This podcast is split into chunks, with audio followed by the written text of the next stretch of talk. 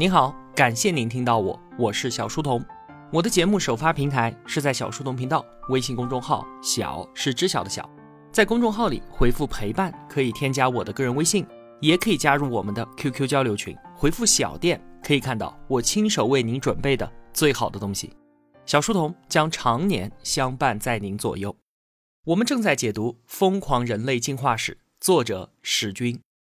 在上期节目当中啊，我们把人类进化历程当中一个标志性的事件——直立拿出来聊了一下。从出土的化石来看呢，人类的直立可以追溯到四百四十万年之前。科学家甚至猜测说，我们还在树上的时候，其实就已经掌握了直立这门功夫了。进化是一个连续渐变的过程，猿和人之间并没有一条清晰可见的分界线，我们要接受灰色地带的存在。人类使用工具的时间比直立要晚得多得多，因此呢，把前肢变成手来使用工具是直立之后的结果，而并非我们站起来的原因。直立并非是一个独立的骨骼排列的问题，它和我们的意识、智力等等各项能力的进化都是紧密联系在一起的。演化的起点是基因突变，突变本身它是肆意无序的，并没有好坏可言。当然了，也就不存在一个明确的更好的进化方向，而是突变了之后，如果更加适应周围的环境，获得了更大的生存优势，那么突变就能够通过遗传基因保存下来。这就是所谓的适者生存，而非强者生存。关于直立的进化，当然也是如此了。东非茂密的森林逐渐退化成了大草原。我们不得不从树上下来，直立所带来的降低能耗、减少暴晒等等一系列的好处，让我们得以生存。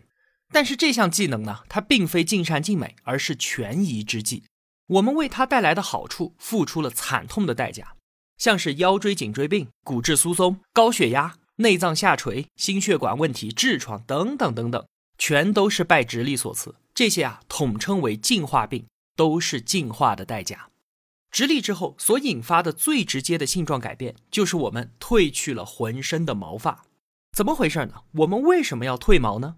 另外，那既然褪都褪了，为什么不褪干净？头顶、腋下和耻骨上干嘛还留着一小撮？男女都有阴毛，为什么只有男性才长胡子呢？今天啊，我们就是要来讨论回答这些有趣的毛问题。生活在自然界当中，一身纯天然的皮草，那可是非常实用的，防潮防晒。在丛林里面穿行不容易被划伤，皮外伤那可是很容易感染要命的。毛发还可以抵抗蚊虫，黑猩猩它就从来不需要点蚊香。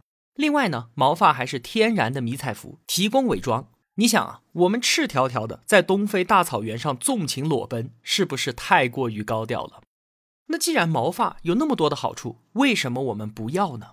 这个问题啊，年代久远，而且因为毛发不会留下化石。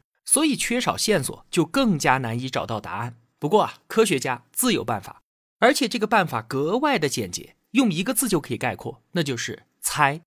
当然了，科学家的猜能和我们一样吗？所以称之为假说。有人说啊，是因为人类穿衣服就不需要毛发了，这非常符合我们的常识。但是对于人类漫长的进化史来说啊，穿衣服的时间实在是太晚太晚了。在此之前，我们都是长期裸奔。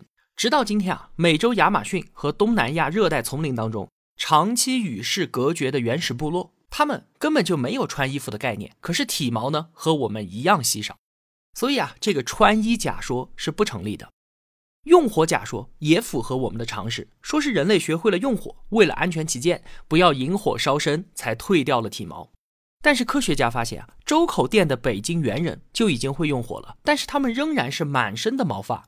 而且用火说没有办法解释阴毛和头发的存在，难道这些地方的毛就不怕火烧吗？还有人说啊，是为了避免寄生虫，为了避免大便粘在身上等等。可是为了个人卫生就脱掉真皮大衣，这代价未免也太大了吧？这些假说漏洞太多。有一个说法，同学们可能听过，叫做水源理论，特别有意思。这套理论主要是说，很久以前海平面升高，东非的北部就被淹没掉了。那剧烈的环境变化产生了强大的进化压力，古猿于是适应了水里的生活，成了水源。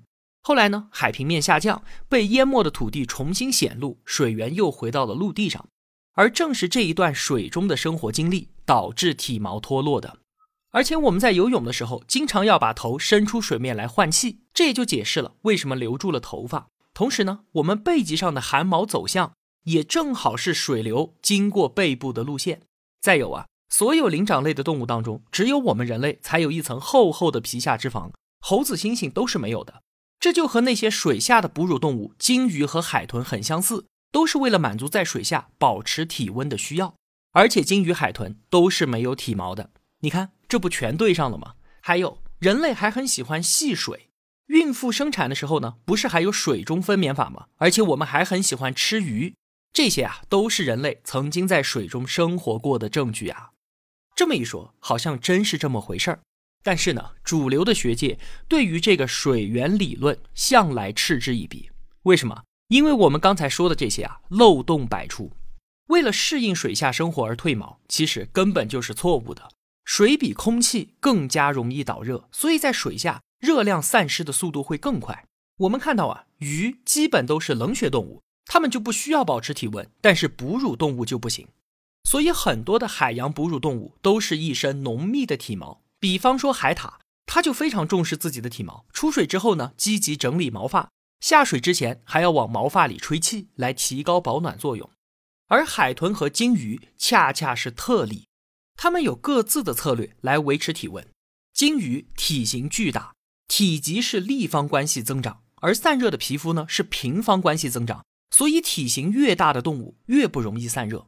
鲸鱼就完全不需要担心体温流失的问题。那海豚呢？海豚体型小，所以它必须要反复的冲浪前行，用不停的活动来不断的提供热量。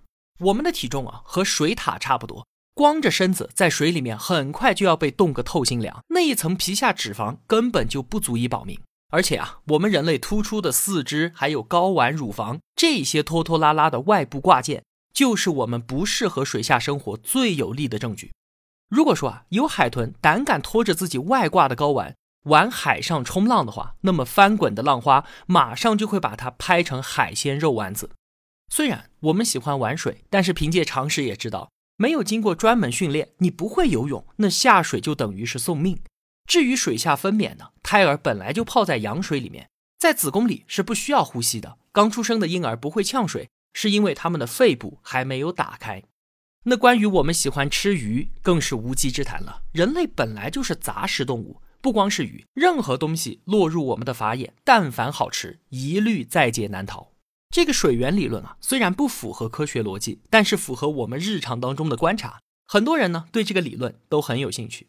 以上啊，关于人类为什么脱毛的假说都不太靠谱。那这个问题是生物研究领域的重大谜团吗？并不是，科学家已经拿出了一套清晰漂亮的解释，只是很少有人知道罢了。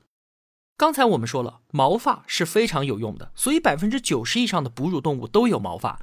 那些裸体的家伙大多生活在地下或者是水里面，而有一类哺乳动物也是光着身子在陆地上的，比方说大象。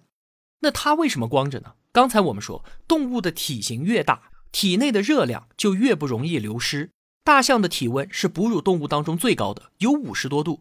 那为了解决散热的问题，它的表皮长出了很多的褶皱，来增加散热面积，同时还褪去了毛发。否则啊，它将被自己的体温。给活活的热死，所以啊，只要是个头大的动物，河马、犀牛，它们的毛发都很少。那我们人类脱毛是不是和散热也有关系呢？是的，我们脱毛是为了获得一项独门绝学而付出的代价。这项绝学叫做长途奔袭。很少有人知道啊，人类的长跑能力在动物界首屈一指。没有哪个动物能像我们一样的跑马拉松，哪怕是非常擅长长跑的战马，都跑不过我们。什么老虎、狮子、猎豹再凶猛，也只能冲刺一百米左右。他们敢长跑的话，奔跑产生的热量散发不掉，大脑就会受热崩溃，导致应激死亡。没有办法长跑是野生动物的一大通病，在保存和散失热量这个问题上啊，所有动物都面临着两难的选择。脂肪是重要的能量来源，而燃烧脂肪产生的多余热量又必须及时的散发掉。如何在二者之间找到平衡，这可是生死攸关的问题啊！自然界也有把这个选择做到极致的案例。一头像是北极熊，厚厚的皮毛和脂肪非常的保暖，可是，在雪地上它只能慢腾腾的行走，因为稍加运动它就要中暑，甚至直接被热死在冰天雪地里面。另一个极端是羚羊，羚羊的运动能力简直就是奇迹，它完全有能力展开长距离的快速奔跑。它不会被热晕，就是因为它浑身上下几乎不保存脂肪。可是这样选择的代价呢，就是它随时都要吃，一旦食物短缺，马上就要被饿死。所以啊，凡是选择必有代价。在生存竞争异常激烈的大草原上，我们没有尖牙利爪，当时也没有进入农业文明，不会种庄稼、养家畜，甚至啊都不会使用工具。那为了生存，我们的杀手锏就是长途追杀，盯着一头鹿，鹿跑得快，那你在前面跑吧，我就在你后面穷追不舍，中途不换人不休息，直到把你追得口吐白沫、倒地不起为止。那长跑能力和皮肤裸露的关系就非常的明晰了。肯定不是为了奔跑的时候心情舒畅嘛？光褪毛还不够，我们全身上下都布满汗腺，这也是为了散热服务的。在极端的情况之下，一个人一天分泌的汗液可以装满二十多个矿泉水瓶。我们流汗的能力啊，也是所有动物当中最强的。你看狗，你什么时候见过它用毛巾擦汗呢？因为它的皮肤根本就不会出汗。很多动物皮肤的主要功能都是保暖，而人类的皮肤呢，主要功能是散热。鱼和熊掌不可兼得，那保温怎么办？因此啊，我们需要一层厚厚的皮下脂肪，必要的时候呢，还要披上其他动物的皮毛。我们流汗太大，带来了一个新的问题，就是盐分会随着汗液很快的流失掉，所以必须要大量补盐。结果就是现代人即便不需要流那么多汗了，但是对于盐的依赖一直都没有改变过。所以之前我们就说，盐是人类的第一款毒品。说了这些啊，现在我们已经知道散热才是褪毛的真正原因。那紧接着下一个问题就浮现出来了：你说退就退吧，干嘛还留着这么几小撮呢？这又是什么道理？那我们从上往下一个一个来说。首先是头发，东非的烈日那可不是开玩笑的，一蓬卷曲的黑发就是一把天然的随身小阳伞。当然不是为了看上去帅气，因为我们直立行走，高高在上的头发不仅保护了大脑。顺便罩住了全身，能够使得百分之七十以上的皮肤免受紫外线的照射。这就解释了为什么其他动物没有头发，它们四肢着地，就算有头发，作用也很有限。所以呢，它们最佳的防晒策略是在阴凉的地方好好的待着，而不是像我们一样在烈日下狂奔。头发下面两道眉毛，占地不大。功能呢是除了可以阻挡雨水和汗水对于眼睛的侵蚀以外，还可以减轻阳光的折射。再往下是腋毛，这个就需要和阴毛一起来说，因为它们都是在性成熟之后才长出来的，说明啊它们的作用和头发、眉毛可能不一样。达尔文曾经面对孔雀的尾巴非常的苦恼，实在是想不通这个招摇的尾巴到底是用来干嘛的。对于生存来说，这完全就是累赘，没有一点好处。后来才发现啊。孔雀尾巴的作用就是用来吸引异性，繁衍和生存是同样重要的。我们的腋毛、阴毛跟孔雀的尾巴有点相似，也和性有关，但是又不能完全相提并论。如果像孔雀的尾巴一样那么的招摇奔放，那我们的阴毛应该旺盛的像草裙一样的挂在腰上才对。其实啊，我们的腋下和阴部都是性激素集散的基地。而这些地方生长毛发的原因，是可以有效的延长性激素的挥发时间，从而吸引更多的异性。试想一下，在广阔的非洲大草原上，长期不洗澡的雄性古猿身上散发着浓烈的勾魂气息，足以令方圆几公里之内的雌性古猿为之神魂颠倒、意乱情迷。而万一哪一个成年的古猿不幸没有腋毛，那所有的气息在分泌之后烟消云散。他在广阔的大草原上将长期无人问津，孤独终老。那么可怜的局部无毛的基因也就因此无人继承了。所以啊，这就是阴毛和腋毛的作用，是不是完全想不到？还好啊，现在的男女早就不需要用这种方式相互吸引了，不然想想那个味儿肯定很上头。后来呢，我们进入到农业社会，不需要这样强烈的性信号，所以呢，现代女性倾向于把腋毛剃光。如今我们当然觉得是因为美观，但其中也包含了不到处释放性激素的含蓄、文明、有修养的表现。这里啊，顺便说一句，我们都知道欧洲人和非洲人的体味儿要比我们东方人要大，原因就是因为在农业社会，腋窝散发性信号的作用被大大削弱了之后，腋下腺就退化消失掉了，而欧洲和非洲进入农业生产的时间相对较晚，还没有来得及把它给清除掉，所以呢，他们的体味儿确实要大一些。说到这里啊，我们还差一撮毛没说，那就是男同学特有的胡子。这个问题啊，比腋毛、阴毛还要复杂。生物学家曾经为胡子伤透了脑筋。现代男人很多都选择剃光胡子，这东西啊，在生理上啥用都没有。那长它的道理到底是什么呢？比较拿得出手的观点啊，是这样的：说正因为胡子没用，所以我们才要长胡子。原因就是向异性炫耀，说你看这个没用的大胡子，我竟然敢长得一脸都是，我能够负担得起这样的累赘。所以这就是所谓的累赘理论。在我们的自然界里面啊，也不缺乏这样的例子。还是看孔雀的尾巴，招摇的大尾巴明显是沉重的负担，没有任何用处，反而还容易引来捕猎者。但是雄孔雀就是敢于不断的炫耀这个累赘，这足以证明自己身体强壮，以此呢博得雌性的芳心。另外啊，还有像是麋鹿头顶树枝一样的大角，和我们脸上夸张奔放的胡子，都是这个道理。在靠肌肉打天下的年代，体力就是衡量人生是否出彩的重要指标。那么胡子它就是一个有效的广告牌，就是在告诉所有女性，大把的胡子说明我的雄性激素水平正常，身体强壮，我可以在野外捕获更多的猎物。更深层次的含义是，你看我的基因多好啊，和我在一起肯定能够生出强壮的孩子。怎么样？要不跟我过日子吧？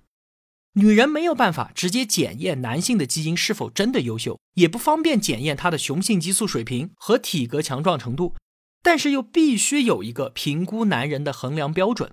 那在众多的标准当中，最简单可行的就是看胡子。